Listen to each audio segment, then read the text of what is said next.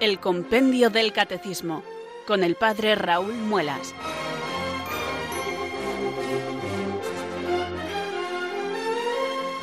Muy buenas tardes, queridos oyentes de Radio María. Son las 4, las 3 en Canarias.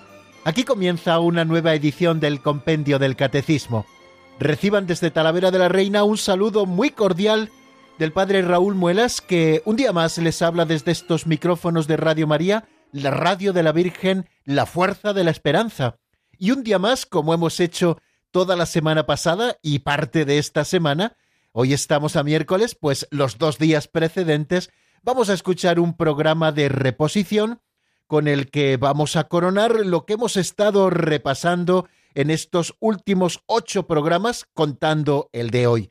El artículo de la fe que dice que Jesucristo descendió a los infiernos y al tercer día resucitó de entre los muertos. El artículo de la fe que nos habla de la ascensión. Jesucristo subió a los cielos y está sentado a la derecha de Dios Padre Todopoderoso y el artículo con el que estamos ahora, que es Desde allí ha de venir a juzgar a vivos y muertos. Hace más de dos meses que vimos estos temas y me ha parecido oportuno que los repasemos ahora que ha llegado la Pascua y que la estamos celebrando. Estamos ya en esta segunda semana de Pascua. Bueno, pues así rematamos estos programas de reposición que, como les digo, hemos estado viendo en los siete días precedentes y que culminamos hoy. Espero que lo disfruten.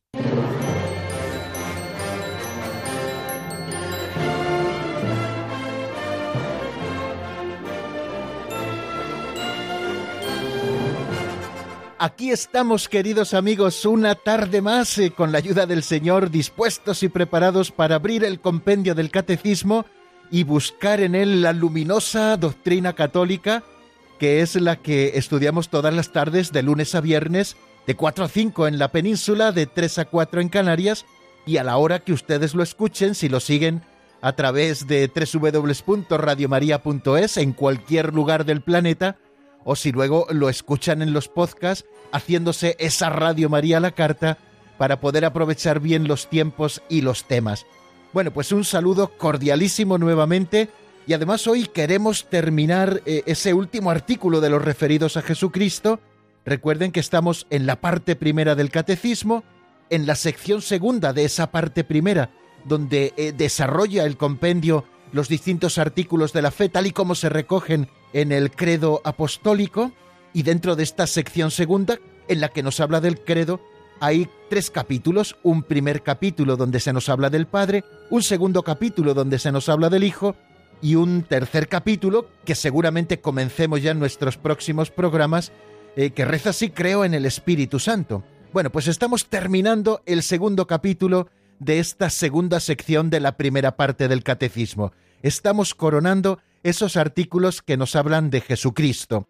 Comenzábamos en nuestro último programa desde allí de venir a juzgar a vivos y muertos, y si Dios quiere, eh, nuestra intención de hoy es terminar de explicar esto que se refiere a este último artículo, desde allí de venir a juzgar a vivos y muertos. Pero antes de meternos en harina, queridos amigos, tenemos que hacer dos cosas que en el compendio siempre consideramos importantes. La primera de ellas, la más importante de todas, es rezar juntos, es decir, encomendarnos a Dios para que nos envíe su Espíritu Santo, que ilumine nuestro entendimiento y que fortalezca también nuestra voluntad para que nosotros podamos acometer esta fantástica tarea de estudiar el compendio del catecismo. Así que sin más preámbulos, vamos a rezar amigos. Ven Espíritu Santo, llena los corazones de tus fieles y enciende en ellos el fuego de tu amor. Envía, Señor, tu Espíritu que renueve la faz de la tierra. Oh Dios, que llenaste los corazones de tus fieles con la luz del Espíritu Santo, concédenos que, guiados por el mismo Espíritu, sintamos con rectitud y gocemos siempre de tu consuelo. Por Jesucristo nuestro Señor. Amén.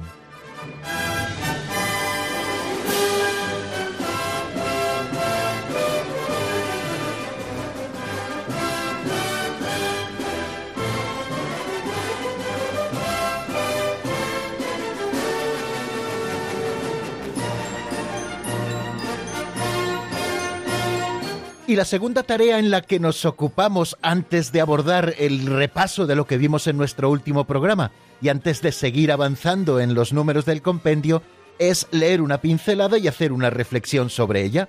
Pinceladas de sabiduría. Así titulamos a esta sección del compendio del catecismo.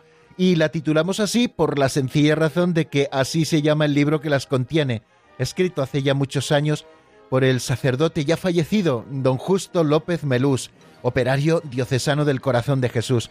Bueno, pues él nos ofrece pequeñas pildoritas, chispitas, como también les he contado en alguna ocasión que la llama algunos de los oyentes a estas pinceladas, bueno, pues nos ofrecen como pequeñas catequesis prácticas para poder reflexionar sobre algunos asuntos quizá más concretos de la vida cristiana. Bueno, pues vamos a por la de hoy. Se titula Las dos ostras.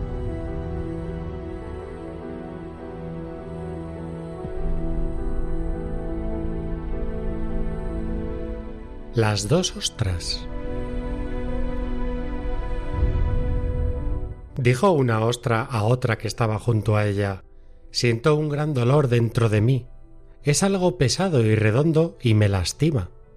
Y la otra le replicó con arrogancia Alabados sean los cielos y el mar. Yo no siento ningún dolor dentro de mí. Me siento bien e intacta por dentro y por fuera. En ese momento, un cangrejo que pasaba por allí escuchó a las dos ostras conversando y dijo a la que estaba sana por dentro y por fuera Sí, tú te sientes bien e intacta por dentro y por fuera, pero estás vacía. El dolor que soporta tu vecina es una perla de inigualable valor. Más bien deberías lamentarte. Así no crecerás ni serás de utilidad.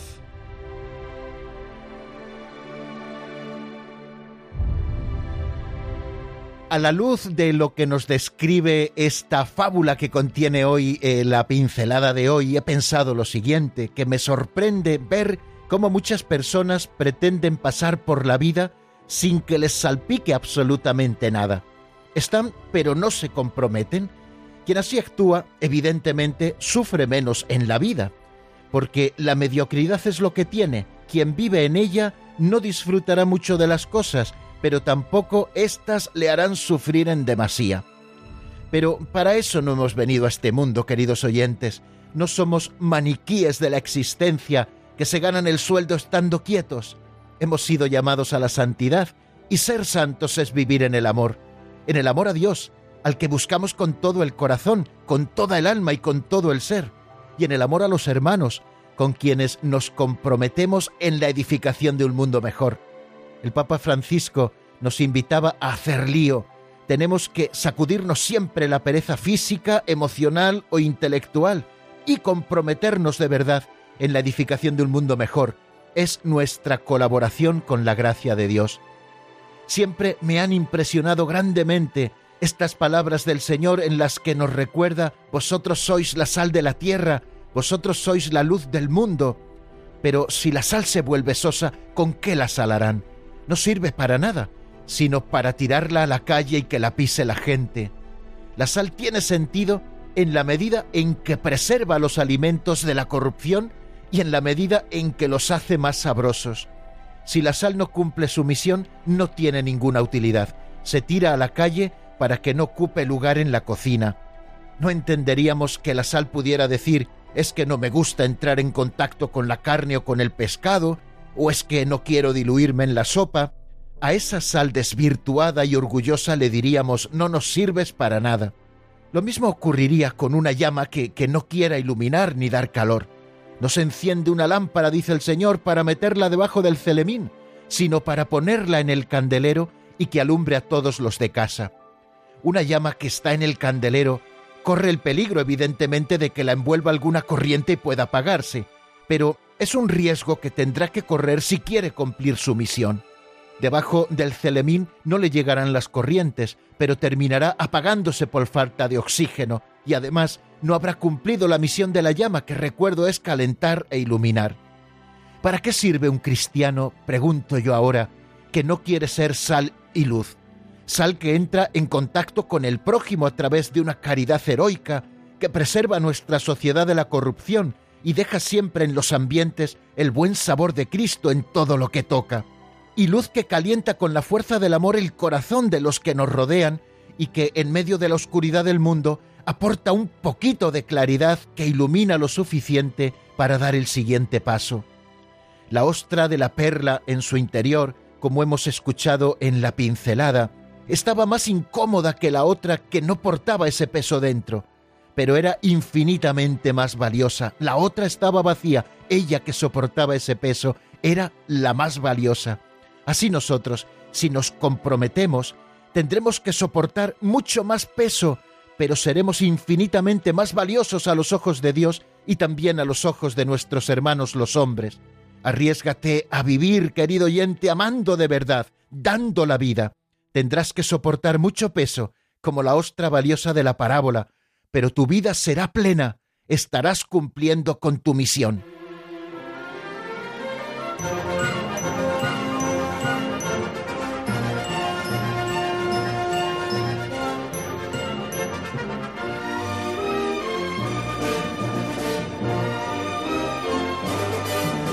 Bueno amigos, les recuerdo que estamos en la sintonía de Radio María, que estamos aquí en este programa titulado Así Compendio del Catecismo, que soy el padre Raúl Muelas y que vuelvo a saludarles nuevamente.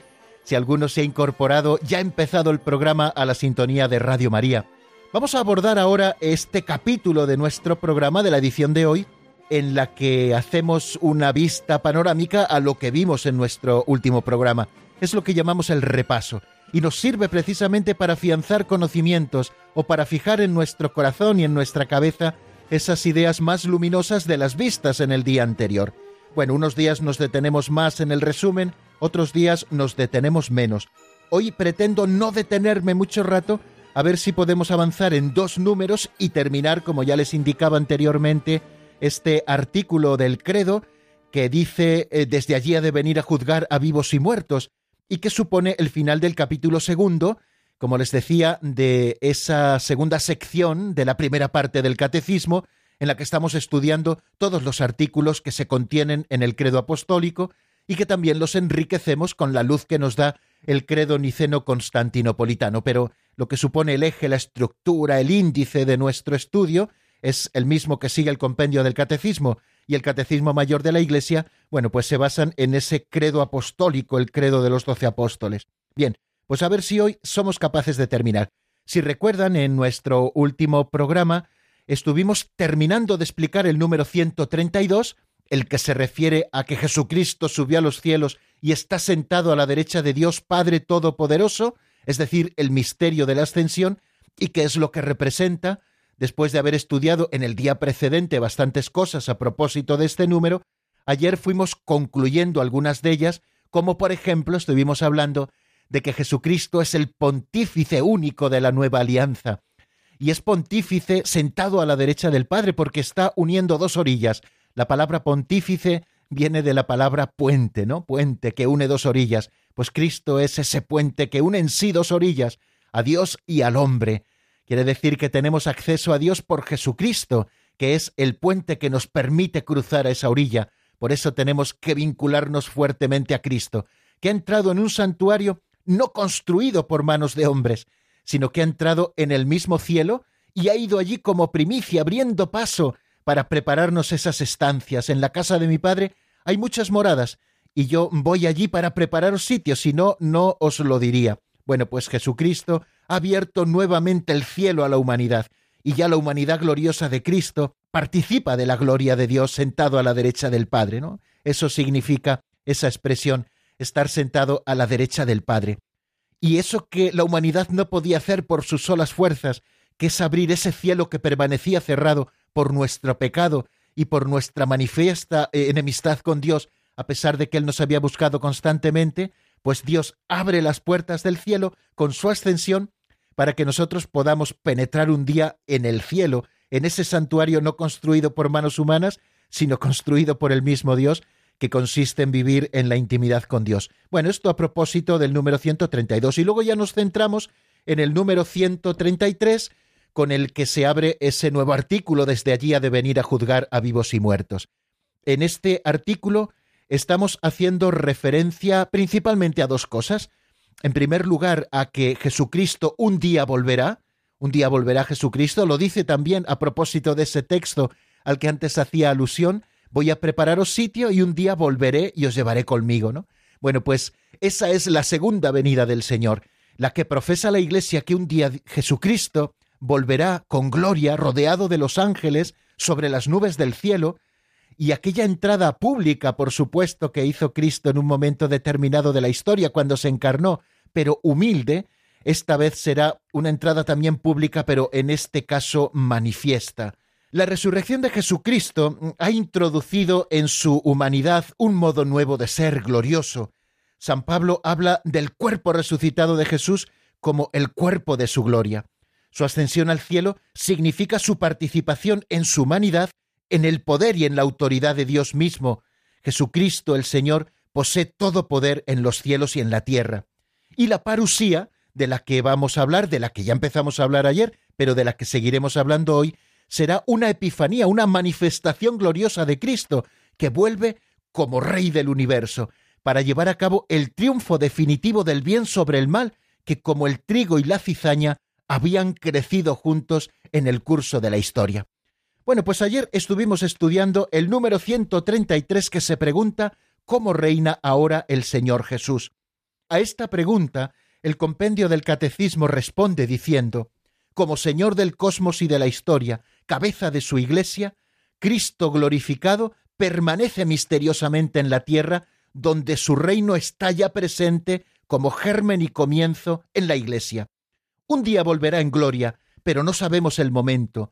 Por esto vivimos vigilantes pidiendo, ven Señor Jesús. Eso es lo que responde al número 133, el compendio del catecismo. Decíamos eh, que se contienen en él varias afirmaciones. La primera es que Jesús es Señor del cosmos y de la historia. Y es Señor del cosmos y de la historia precisamente por la redención operada con su muerte y con su resurrección. ¿Por qué decimos esto? Si recuerdan ustedes cuando hablamos de la creación, dijimos que la creación fue hecha por Dios en estado de vía, es decir, como inacabada, es decir, que tiende a un fin, y ese fin es Jesucristo, ¿no? La plenitud de esa creación. Bueno, pues Jesucristo, eh, con su redención, se ha convertido en el Señor del cosmos y de la historia. Hay varias expresiones que no vamos a volver sobre ellas de la Sagrada Escritura que así nos lo refieren. También nos habla este número de que Jesucristo es cabeza de su Iglesia. Cristo glorificado permanece misteriosamente en la tierra donde su reino está ya presente como germen y comienzo en la Iglesia.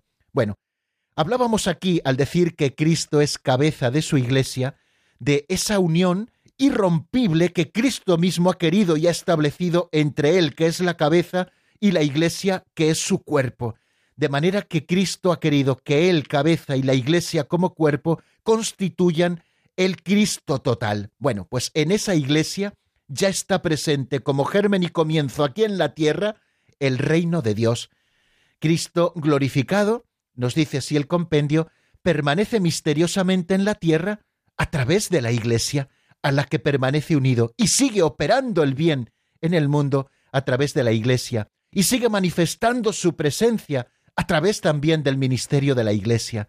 Cristo permanece misteriosamente en la tierra, ya glorificado, donde su reino ya está presente como germen y como comienzo en la Iglesia.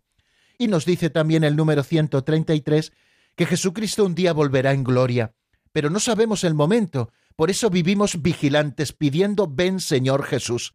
Bueno, a propósito de esa venida del Señor, podríamos decir que se han escrito ríos de tinta a lo largo de la historia, y no todos bien encauzados.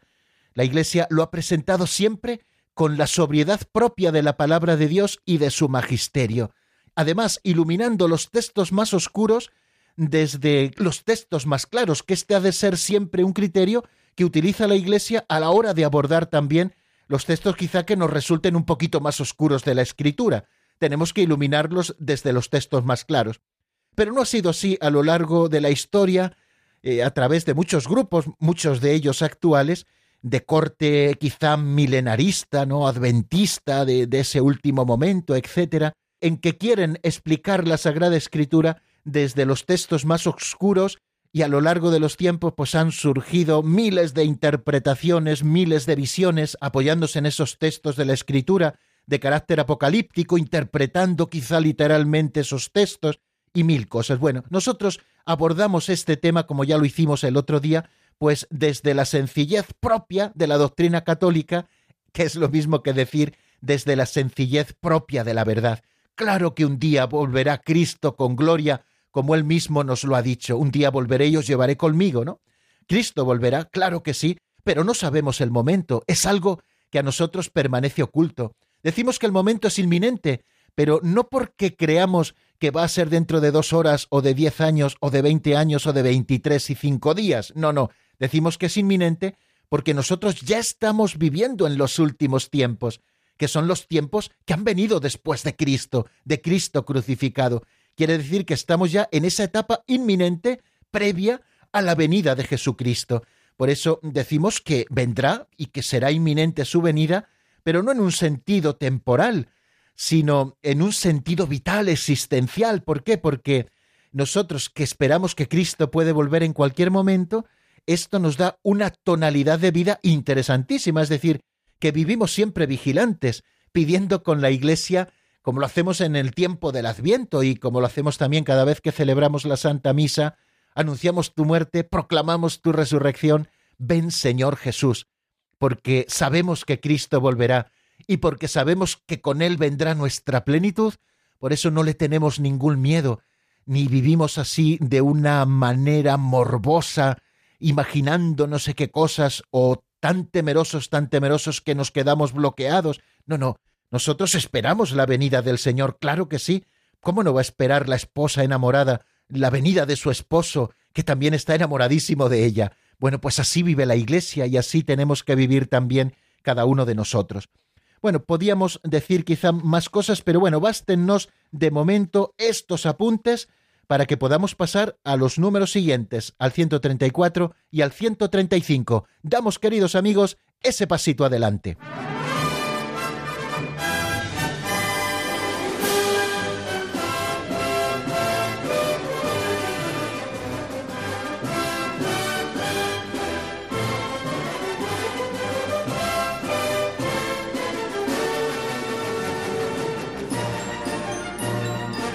Si ustedes se dan cuenta, queridos amigos, en el último artículo del credo apostólico referido a Jesucristo, estamos proclamando que Jesucristo volverá, es decir, desde allí ha de venir a juzgar a vivos y muertos.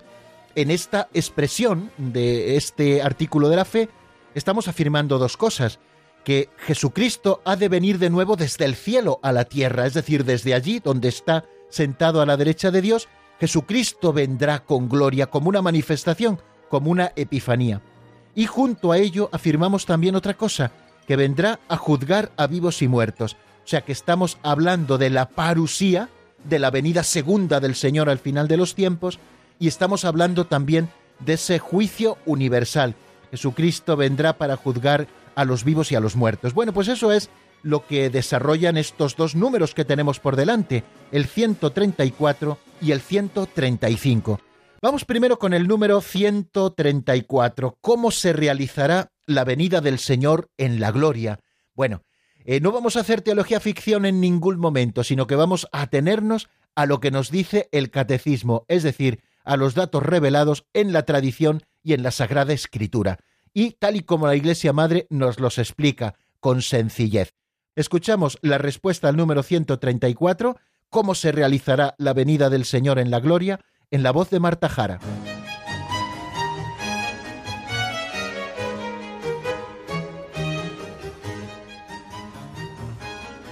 Número 134. ¿Cómo se realizará la venida del Señor en la gloria? Después del último estremecimiento cósmico de este mundo que pasa, la venida gloriosa de Cristo acontecerá con el triunfo definitivo de Dios en la parusía y con el juicio final. Así se consumará el reino de Dios.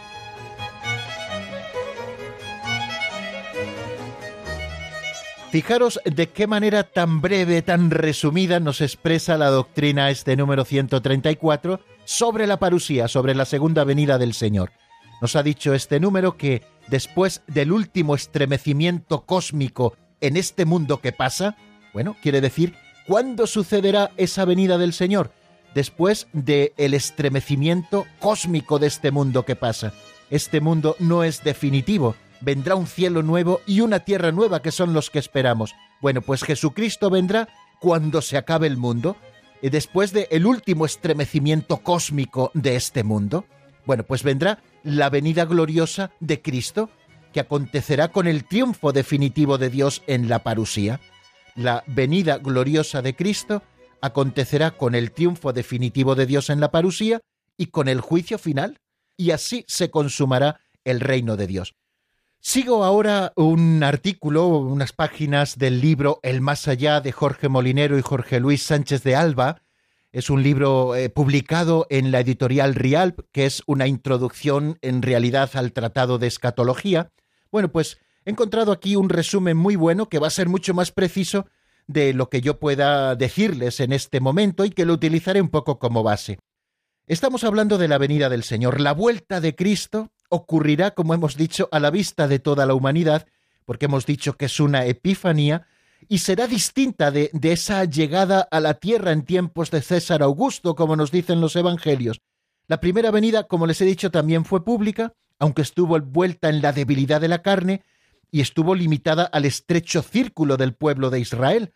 La segunda venida de Cristo será una entrada en este mundo preparado por su vida y muerte y por el testimonio de los creyentes, en el esplendor de su gloria, acompañado de todo su séquito celestial, como eh, leemos también en el Evangelio, y así volverá como Rey del universo. Aunque desconozcamos cuándo será esta vuelta del Señor, cuándo será en el tiempo, cuándo acontecerá, no se debe dudar de ella, sino que la tenemos que tener siempre presente. Tened pues paciencia, hermanos, hasta la venida del Señor. Ved cómo el labrador, por la esperanza de los preciosos frutos de la tierra, aguarda con paciencia las lluvias tempranas y las tardías. Aguardad también vosotros con paciencia. Fortaleced vuestros corazones, porque la venida del Señor está cercana. Así nos lo recuerda, queridos amigos, el apóstol Santiago en su carta en el capítulo 5, versículos 7 y 8. El Catecismo Mayor de la Iglesia, en los tres números que dedica a explicar este misterio de la venida del Señor en la gloria, nos habla de la última prueba. Nos dice que antes del advenimiento de Cristo, la Iglesia deberá pasar por una prueba final que sacudirá la fe de numerosos creyentes. La persecución que acompaña, continúa diciendo, a su peregrinación sobre esta tierra, a la peregrinación de la Iglesia sobre esta tierra, la Iglesia peregrina, desvelará el misterio de la iniquidad bajo la forma de una impostura religiosa que proporcionará a los hombres una solución aparente a sus problemas mediante el precio de la apostasía de la verdad. La impostura religiosa suprema es la del anticristo, es decir, la de un pseudomesianismo en que el hombre se glorifica a sí mismo colocándose en el lugar de Dios y de su Mesías venido en la carne. Continúa diciéndonos también el Catecismo Mayor de la Iglesia que esta impostura del anticristo aparece esbozada ya en el mundo cada vez que se pretende llevar a cabo la esperanza mesiánica en la historia, lo cual no puede alcanzarse sino más allá del tiempo histórico, a través del juicio escatológico. Incluso en su forma mitigada, la Iglesia ha rechazado esta falsificación del reino futuro con el nombre de milenarismo, sobre todo bajo la forma política de un mesianismo secularizado, intrínsecamente perverso. Bueno, se nos está hablando, por tanto, de la última prueba de la Iglesia como el signo fundamental antes de la venida del Señor. Nos está hablando, por lo tanto, la doctrina católica de que el momento final de la historia, el fin del mundo y luego la venida de Cristo sobre las nubes del cielo glorioso, vendrá precedida de esa última prueba de la Iglesia, y en ella nos habla del anticristo como nos dice la Iglesia, no podemos identificar el anticristo verdaderamente con una persona de este mundo, ¿no? Algunos han tratado incluso de ponerle nombre, no, no, no se trata de eso, sino de entender el anticristo como un pseudomesianismo en que el hombre se glorifica a sí mismo colocándose en el lugar de Dios y de su Mesías venido en la carne. La gran prueba de la gran apostasía, es decir, ocupar, querer ocupar el lugar de Dios, donde se desvela precisamente ese misterio de la iniquidad. Creo que es importante que a propósito de esto que estamos hablando, digamos algo a propósito de esas señales del fin del mundo que encontramos en, la doctrina y que encontramos sobre todo en la revelación, ¿no? Eh, no se nos aclara, como hemos dicho, la fecha de la vuelta de Cristo, pero sí se nos habla de unas señales que predecerán a esa vuelta de Cristo. La revelación no concreta el tiempo que mediará entre los acontecimientos y el retorno del Señor, tan solo asegurado que Él llegará de improviso, cuando menos se espere. Estas señales suprimen la tentación de vivir excesivamente seguros y tranquilos, ¿no? Son una llamada constante que el Señor nos hace a la vigilancia. Estos signos, como hemos dicho, son los siguientes, la predicación del Evangelio en todo el mundo. Antes del retorno de Cristo, la buena nueva deberá conocerla todo el mundo. Así lo apunta tanto el evangelista San Marcos en 10.13 como San Mateo en 24.14. No podemos tampoco nosotros aventurar cuándo se cumplirá esta condición puesta por Jesús, pero sí que el fin del mundo no tendrá lugar sin que esto se cumpla. El otro gran signo es del que nos ha hablado precisamente el Catecismo Mayor, que es el anticristo. Antes del advenimiento de Cristo, la Iglesia deberá pasar por una prueba final que sacudirá la fe de muchos creyentes. Estas palabras las encontramos en Lucas 18.8 y en Marcos también 24.12, ¿no? Santo Tomás de Aquino afirma que no es fácil interpretar qué señales serán estas, pues las consignadas en los Evangelios no sólo corresponden, como dice San Agustín, a la venida de Cristo para el juicio, sino también a la destrucción de Jerusalén y a las continuas visitas que él hace a su iglesia. De forma que, bien consideradas, no hay ninguna de ellas que se refiera sólo a su última venida, pues las señales, como guerras, terrores, etc., han existido desde el principio de la humanidad, a no ser que se diga que entonces se agravarán. Ahora bien, ¿Qué grado de intensidad han de alcanzar estas señales para que podamos colegir la proximidad del juicio? Eso es una cosa incierta. Así nos lo dice Santo Tomás de Aquino en la Suma Teológica. Pero tengamos en cuenta a la hora de abordar este tema que estas señales del final de los tiempos no tienen por objeto satisfacer nuestra curiosidad y mucho menos meternos miedo, sino que constituyen una invitación constante a someternos ante la majestad infinita del retorno del Señor con respetuoso temor, como canta la liturgia de la Iglesia en algunos prefacios de la Santa Misa, ¿no? Tiemblan las potestades ante la grandeza de Dios. Con todo, habrá quien persista en su obstinación, como leemos también en, el libro del Apocalipsis. A pesar de ello, blasfemaron del nombre de Dios y no se arrepintieron, y en este plante orgulloso se revela con toda su abismal incomprensibilidad el misterio del pecado que es siempre un misterio de iniquidad. Otros signos son las penalidades de la Iglesia. La ira de Satanás se encenderá entonces con mayor intensidad y es descrita con la imagen de una lucha del dragón con la mujer del cielo. En esta mujer del cielo unos ven a la Virgen María, la Santísima Virgen María, Madre de Jesús y Madre nuestra, y otros ven a la Iglesia. Con todo, en cuanto que ella dio a luz a Jesucristo y él es cabeza de un gran cuerpo que es la Iglesia, el texto sagrado deja abierto el camino para ver en esa mujer a la Santísima Virgen, cuya maternidad conllevaría el dolor del Calvario y había sido profetizado como una señal en Isaías 7:14 cuando se nos dice, mirad, la Virgen está encinta y dará a luz un hijo y le pondrá por nombre el Manuel. Otra de las señales será el caos de la creación. El Apocalipsis continúa la descripción de los terrores que sobrecogerán a todos con la imagen de los cuatro jinetes. Pueden ustedes encontrarlo, si les parece leerlo, en Apocalipsis 6 del 1 al 8. Es, queridos amigos, el estremecimiento cósmico de este mundo que pasa, del que nos habla el número 134, expresado con esas palabras apocalípticas del lenguaje apocalíptico que encontramos en la Sagrada Escritura. Bien, eh, será otro de los signos, el caos de la creación, no porque sea destruida, sino porque será totalmente transformada con el fuego, ¿no? Como nos dice la Escritura. Y el último de los signos es la conversión del pueblo judío. La conversión del pueblo judío la anuncia San Pablo en su carta a los romanos. Tendrá lugar cuando la plenitud de los gentiles haya entrado en la Iglesia. Entonces llegarán los últimos, quienes deberían haber sido los primeros, los dones de Dios son irrevocables. Por eso se lo entregó al pueblo de Israel y por eso el pueblo de Israel también reconocerá a Cristo como el Mesías enviado. Por ello, aunque la Iglesia es el nuevo pueblo de Dios, el nuevo Israel, los judíos no están excluidos y reconocerán que su salvación está ligada a la de los paganos.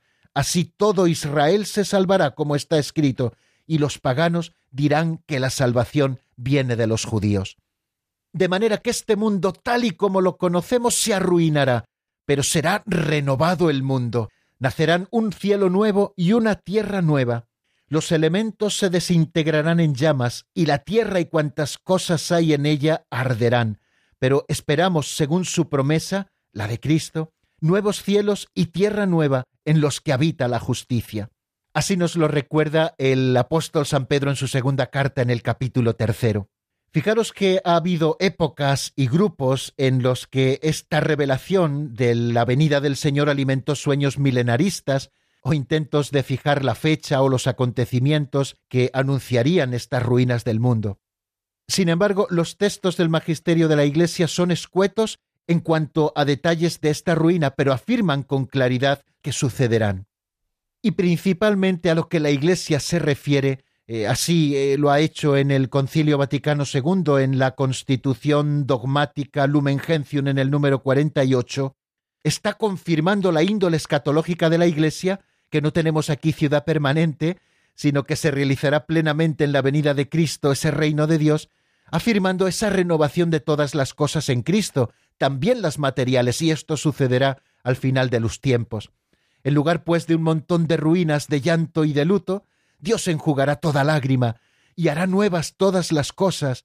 La ciudad santa, la nueva Jerusalén, será el en vez de la ciudad construida por el orgullo humano, esa Babilonia y esa Babel paradigma de la corrupción y la autonomía humana que destruye las indicaciones de Dios. Esta ciudad que representa el anhelo humano de seguridad y plenitud no es una ilusión. Dios la prometió a Abraham, una ciudad asentada sobre los cimientos firmes y cuyo arquitecto sería Dios. Esa ciudad, queridos amigos, se realizará cuando Cristo vuelva al final de los tiempos revestido de gloria. Vamos a detenernos un ratito en la palabra porque ya hemos avanzado bastante, nos va quedando poco tiempo y les propongo que escuchemos una canción de Noé Reyes titulada Restaurame del álbum así homónimo Restaurame y enseguida estamos nuevamente juntos.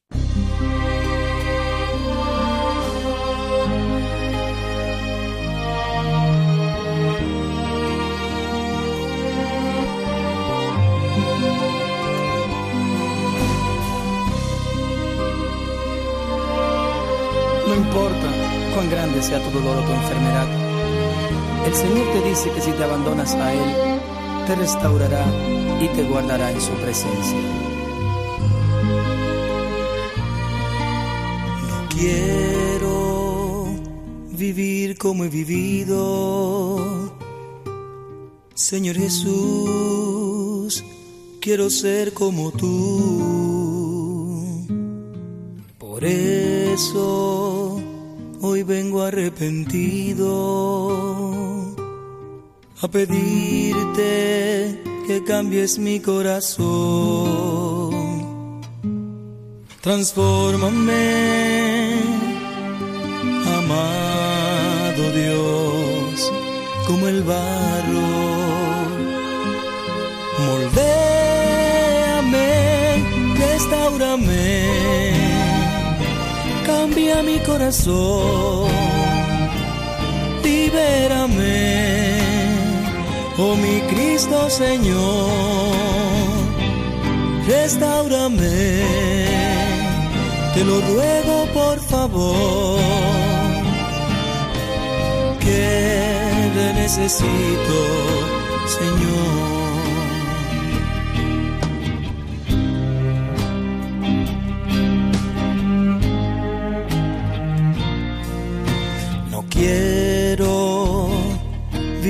Como he vivido.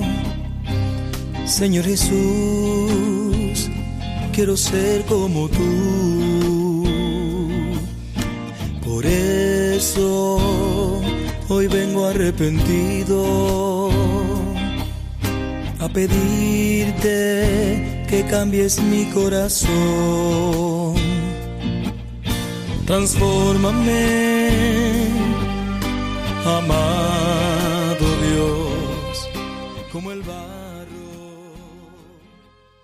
Están escuchando El Compendio del Catecismo, con el Padre Raúl Muelas.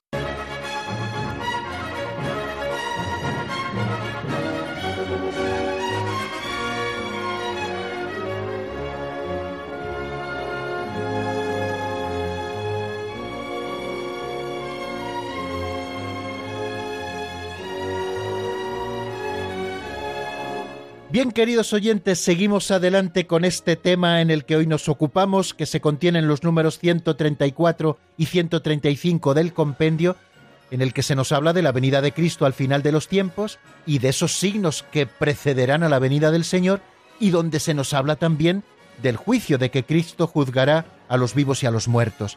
Bien, ¿cómo juzgará Cristo a los vivos y a los muertos? De eso nos habla precisamente el número 135. Vamos a ver qué responde.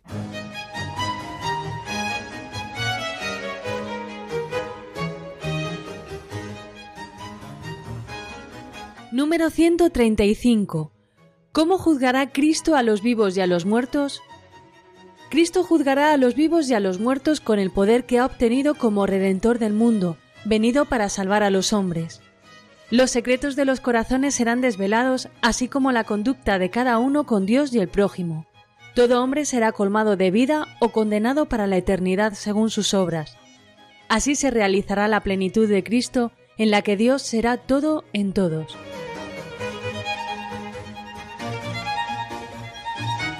La idea de un juicio al final de los tiempos no es algo que Jesucristo traiga como novedad. Ya había sido anunciada anteriormente por los profetas y también al mismo Juan el Bautista. Pero Jesús insistió y anunció en su predicación el juicio en el último día. Por eso nos afirma precisamente el número 135 que Cristo juzgará a los vivos y a los muertos con el poder que ha obtenido como redentor del mundo, venido para salvar a los hombres. Fijaos que la misión de Cristo no es una misión de condenación, sino que es una misión de salvación. Pero también por otra parte afirmamos que al final de los tiempos Cristo volverá como juez universal para poner al descubierto las intenciones de muchos corazones, es decir, los secretos de los corazones, como nos dice ese número 135, serán desvelados, así como la conducta de cada uno con Dios y con el prójimo no servirá ya la hipocresía o la mentira que a veces hacen su agosto en este mundo en el que vivimos ahora. Entonces ya la mentira y la hipocresía no tendrán nada que hacer, porque Cristo vendrá como juez y dejará al descubierto las actitudes de muchos corazones. Todo hombre será colmado de vida o condenado para la eternidad según sus obras. Quiere decir con esto que el juicio no consistirá en lo que Cristo arbitrariamente y según se haya levantado ese día quiera hacer, sino que serán nuestras propias obras las que nos juzguen para vida eterna o para condenación eterna. Así se realizará la plenitud de Cristo, dice la carta a los Efesios, en la que Dios lo será todo para todos. Bien, no nos queda mucho tiempo, pero algo más vamos a decir si me lo permiten. Cristo es Señor de la vida eterna. El pleno derecho, nos dice el Catecismo Mayor en el número 679, el pleno derecho de juzgar definitivamente las obras y los corazones de los hombres pertenece a Cristo como Redentor del mundo. Adquirió ese derecho por la cruz. El Padre también ha entregado todo juicio al Hijo. Así lo leemos en el Evangelio de San Juan capítulo 5, versículo 22. Pues bien, el Hijo no ha venido para juzgar, sino para salvar, y para dar la vida que hay en él. Entonces, ¿cómo podemos eh, reconciliar ambos extremos? Que Cristo ha venido para salvar, pero que existe la condenación objetivamente hablando, o sea, que la condenación es posible. Bueno, pues esto lo explicamos, lo explica la Iglesia diciendo que será nuestro posicionamiento ante la gracia, es decir, por el rechazo de la gracia en esta vida, por lo que cada uno se juzga ya a sí mismo. Es retribuido cada uno según sus obras y puede incluso condenarse eternamente el que rechace el espíritu del amor. La condenación como algo posible, es decir, que si nuestras obras no nos acompañan, que si nuestra aceptación a la gracia no nos acompaña, que si no aceptamos el espíritu del amor, que si no vivimos según Cristo nos enseñó, queridos amigos, la condenación es posible, y no porque Cristo nos juzgue con arbitrariedad, sino que nuestras propias obras serán las que nos juzguen. ¿De qué seremos juzgados? Vamos a escuchar lo que nos dice, queridos amigos, el capítulo 25 de San Mateo, donde se describe el juicio final.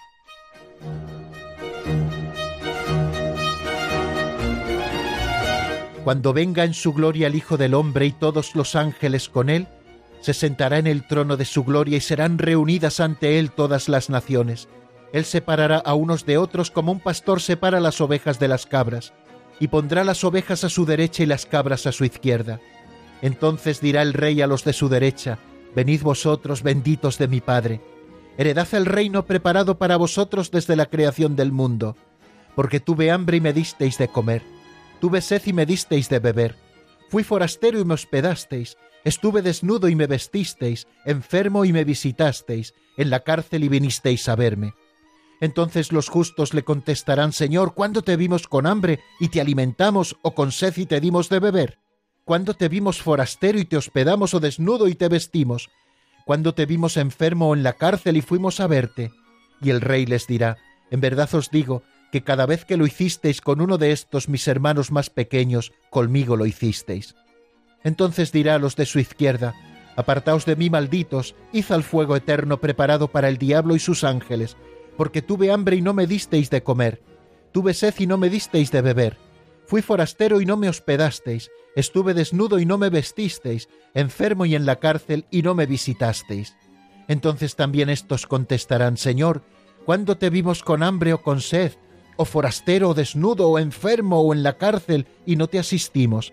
Él les replicará, En verdad os digo, lo que no hicisteis con uno de estos los más pequeños tampoco lo hicisteis conmigo y estos irán al castigo eterno y los justos a la vida eterna.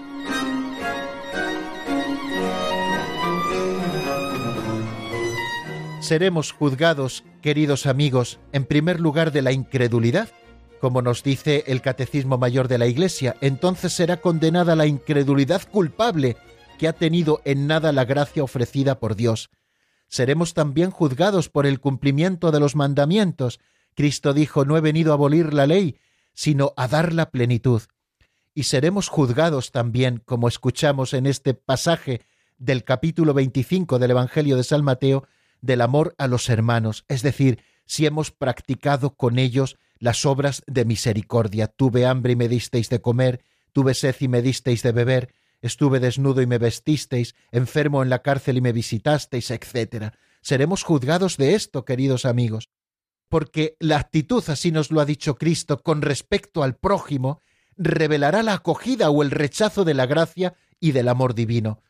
Porque Jesús nos dice, así lo hemos escuchado, cuanto hicisteis a uno de estos hermanos míos más pequeños, a mí me lo hicisteis. Bien amigos, Cristo vendrá como juez universal al final de los tiempos para juzgar a vivos y muertos.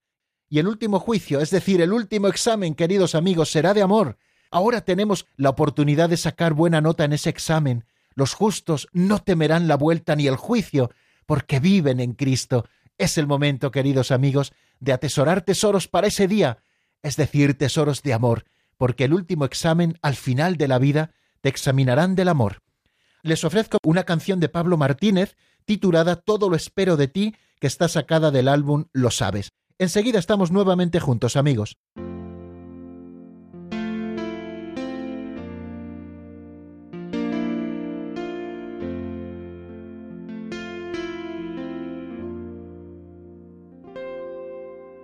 barro en tus manos me dejo moldear.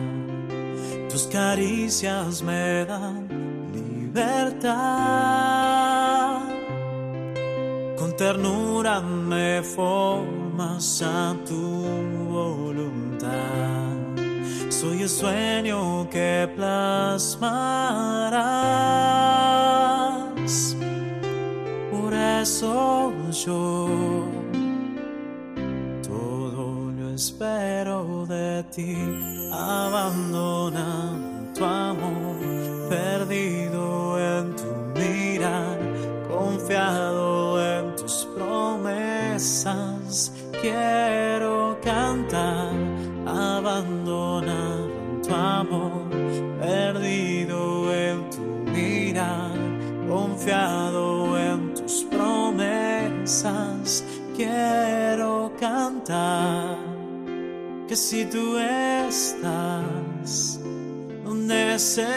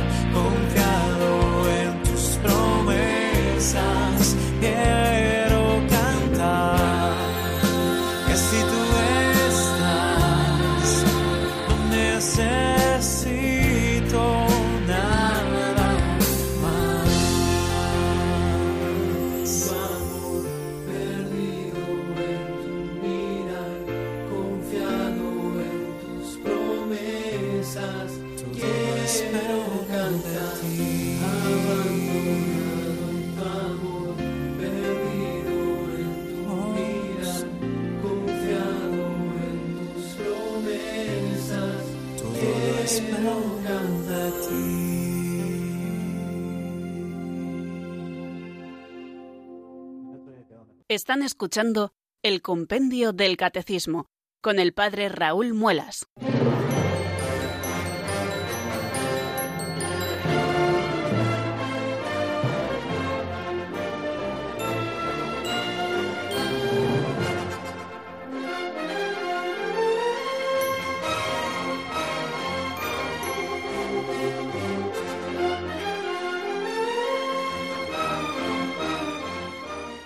Bien amigos, eh, nos queda despedir el programa de hoy y ya saben que hoy, así lo anunciábamos al comienzo de nuestro programa del Compendio del Catecismo, pues vamos a terminar esos programas de reposición y mañana, si Dios quiere, retomamos el ritmo habitual de los programas del Compendio del Catecismo a las 4 en punto en la península, a las 3 en Canarias. Estaremos abriendo el Compendio del Catecismo por el número 166 y seguimos en nuestro estudio. Seguimos avanzando, pero antes haremos un pequeño resumen de dónde nos quedamos hace ya pues 18, 19 días eh, que paramos un poquito en el avance de los números del compendio y en el avance también de nuestro estudio para vivir la Semana Santa y repasar en Pascua también los misterios de la Pascua del Señor. Y mañana seguiremos ya con el misterio de la Iglesia, que es donde estamos, creo en la Iglesia, que es una santa católica y apostólica. Bien, estamos viendo estas notas propias de la Iglesia Católica que se han de dar todas juntas en la única Iglesia de Jesucristo. Y eh, vamos a continuar con la nota católica, porque decimos que la Iglesia es católica. ¿Qué significa ese término católica? Bueno, pues es lo que, si Dios quiere, veremos mañana, pero primero haremos, como les digo, un repaso general para ponernos al día y poder continuar con ilusión. Pero esto será mañana. Ahora solo me queda, queridos amigos, darles la bendición la bendición de Dios Todopoderoso, Padre, Hijo y Espíritu Santo, descienda sobre vosotros y permanezca para siempre. Amén. Hasta mañana, si Dios quiere, amigos.